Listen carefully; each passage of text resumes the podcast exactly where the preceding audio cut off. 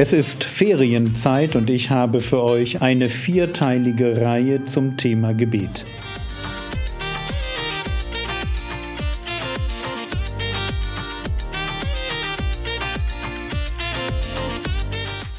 Theologie, die dich im Glauben wachsen lässt, Nachfolge praktisch, dein geistlicher Impuls für den Tag. Mein Name ist Jürgen Fischer und heute geht es ums Gebet. Und wenn du nicht betest, dann bist du eigentlich jemand, der damit jeden Tag zum Ausdruck bringt, ich glaube nicht, dass Gott es gut mit mir meint. Ich glaube nicht, dass Gott ein Gott ist, der auf meine Gebete hört. Ich glaube nicht, dass es sich lohnt, sich diesem Gott anzuvertrauen.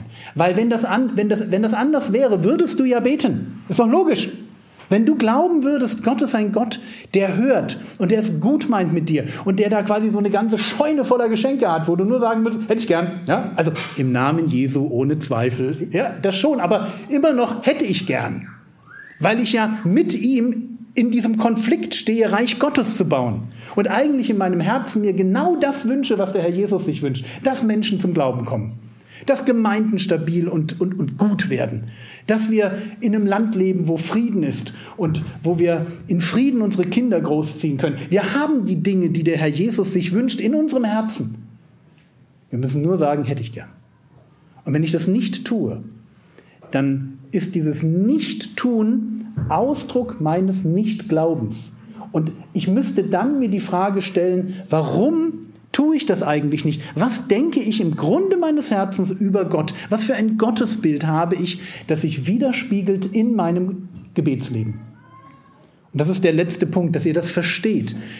Gebet ist erst einmal eine, eine Gewohnheit, eine gute Gewohnheit, die mein Herz auf Gott ausrichtet. Es ist etwas, was das Leben des Herrn Jesus zutiefst geprägt hat. Es ist etwas verbunden mit gigantischen Verheißungen, wo ich dir nur einfach sagen kann, deine Seele braucht die Begegnung mit Gott. Dafür bist du gemacht. Das war im Paradiese so und das ist heute nicht anders. Wir dürfen erhörlich beten. Wir dürfen wissen, dass Gott unser Gebet erhört. Wir dürfen als Beter hineintreten in eine Schlacht, die am Kreuz gewonnen wurde wir, wir, brauchen keine Angst haben, wie das ausgeht. Es geht gut aus, aber wir dürfen heute daran teilnehmen.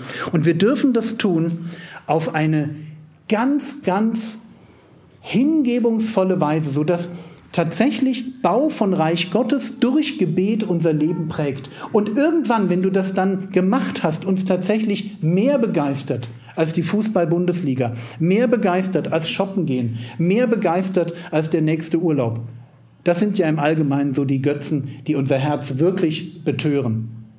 Mehr begeistern als die nächste Netflix-Serie. Keine Ahnung, wo du in deinem Leben begeistert bist. Aber ich, ich möchte euch diesen, diesen Ausblick geben, zu sagen, sei doch begeistert vom Gebet.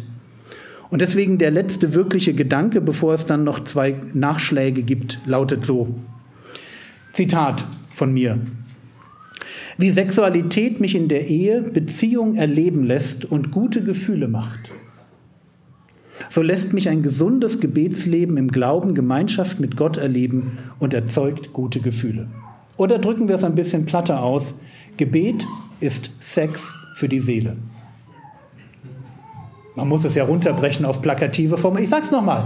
Gebet ist Sex für die Seele. Das heißt, wenn du dich fragst, wozu gibt es Sexualität in der Ehe? Antwort, um gute Gefühle zu schaffen.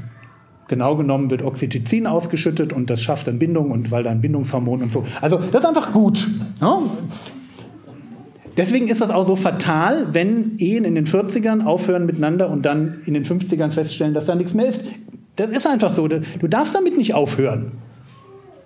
Ja, das ist ganz wichtig. Also sage ich mal, wir machen jetzt nicht hohe Lied, aber würdet ihr hohe Lied mit mir machen, würde ich euch das in jedem Vortrag sagen. Es ist ganz wichtig, dass ihr nicht aufhört.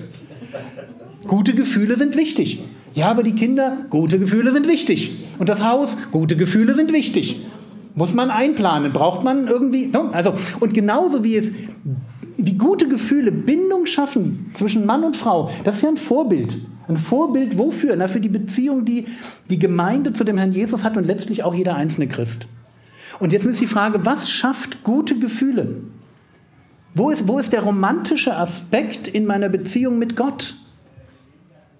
Und die Antwort ist dort, wo ich Gemeinschaft mit Gott im Gebet pflege. Gemeinschaft mit Gott schafft gute Gefühle. Und deswegen gelten für Gebet dieselben Regeln wie für Sexualität. So, welche Regeln gibt es für Sexualität? Na ganz einfach. Du brauchst immer eine Mischung zwischen Regelmäßigkeit und Spontaneität. Bei Sexualität darfst du nicht abdriften in immer der gleiche Blümchensex, den wir schon 30 Jahre machen und keiner hat mehr Bock drauf. Das wäre falsch. Aber genauso falsch wäre, also nur wenn es spontan so, ja, Beides ist, ist, ist, falsch. In, in, die müssen, das muss sich treffen. Du brauchst eine Regelmäßigkeit, dass du weißt, hey, hier werden einfach gute Gefühle immer wieder erzeugt, aber dann brauchst du auch so dieses Yeah. Wo er denkt, huch, was war das denn jetzt? Also, oder einfach, du brauchst beides. Und im Gebet ist es ganz genauso.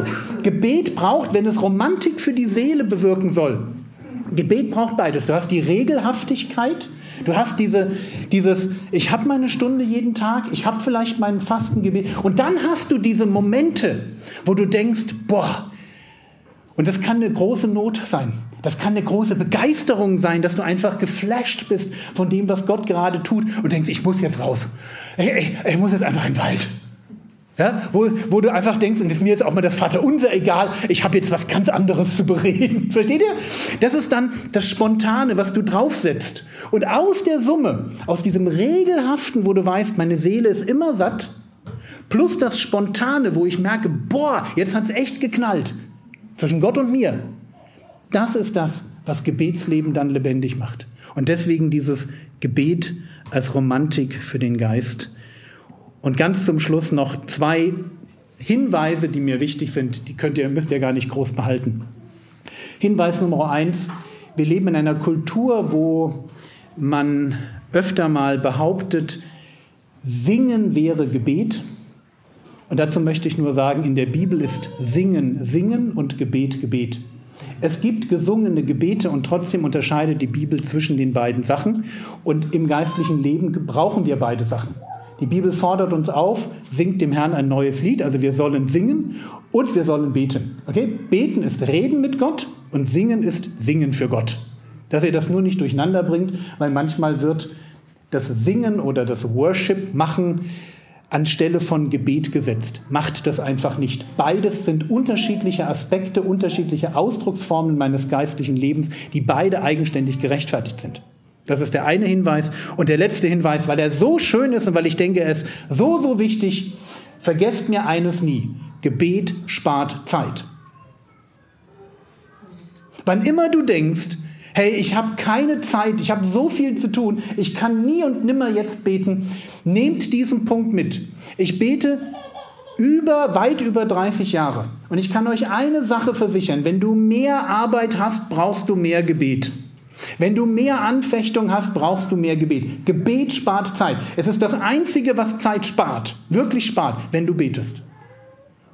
Und das sagen auch andere Leute und deswegen, Gebet bringt mich hinein im Idealfall in das, was ich für mich Flow genannt habe. Ich weiß nicht, wie ihr es nennt, aber es gibt so dieses, wenn man ein Leben mit Gott führt, das gerade von großer Intimität geprägt ist, wo nichts zwischen Gott und mir ist. Und es ist einfach, du merkst, es ist, es ist Flow. Ja? Die Dinge gelingen einfach. Du betest, ja, und es läuft und es ist einfach so Flow. Ja? Und wenn du im Flow bist, dann sparst du ohne Ende Zeit, weil du plötzlich nicht mehr an alles denken musst, weil Gott, ich sag mal, deinen halben Terminkalender mit übernimmt und Dinge so ein bisschen vorbereitet. Und plötzlich klappt hier etwas und denkst, oh, das ist aber cool. Ja? Und das ist das, was ihr wirklich braucht. Ihr braucht diesen Flow, dieses, diese, diese, diese Coolness, die aus der Intimität mit Gott heraus erwächst, wo du einen Teil deines Lebens einfach sagst, Herr, habe ich bebetet, ist nicht mehr meine, ist nicht mehr meine Pizza, ist deine. Kümmer du dich drum, ja? Und Gott sagt, hey, klar, haben wir ja so ausgemacht. Du betest, ich kümmere mich drum. Und in diesem Flow zu leben, das ist das entspannteste, das ist das wahrscheinlich schönste Leben, was ich mir irgendwie nur vorstellen kann.